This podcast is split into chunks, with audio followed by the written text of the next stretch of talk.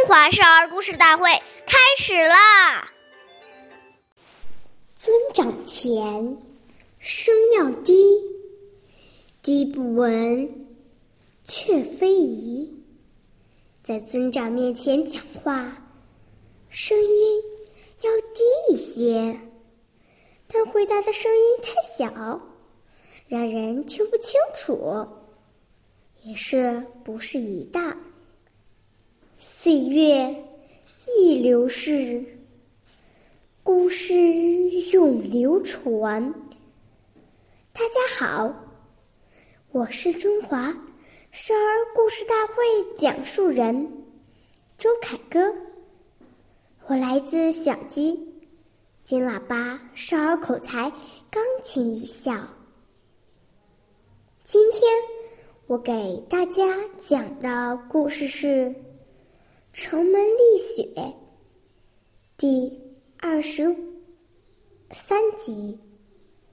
宋朝时，有个叫杨时的年轻人，不仅很有学问，而且尊师懂礼，很受大学者陈颐的欣赏。一天，大雪。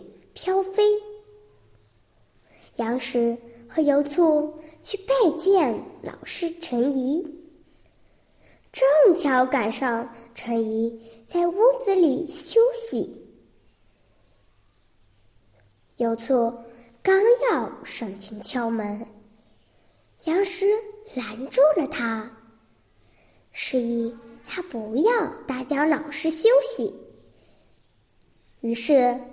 两个人便恭敬地站在门外，等陈怡醒来。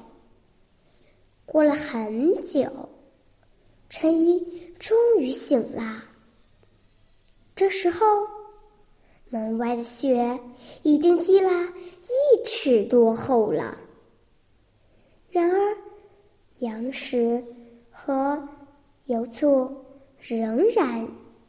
站在风雪里，没有一丝不耐烦的神情。陈怡看到了，很受感动，把自己一生所学的知识都教给了这两位学生。下面有请故事大会导师王老师为我们解析。这段小故事，掌声有请。好，大家好，我是王老师，我们来解读一下这个故事。这个故事提醒我们，时时要注意别人的感受。在长辈面前说话，声音太大，很刺耳，滔滔不绝，长辈一定觉得很难受，不舒服。家里有长辈来做客，我们一定要出来问候。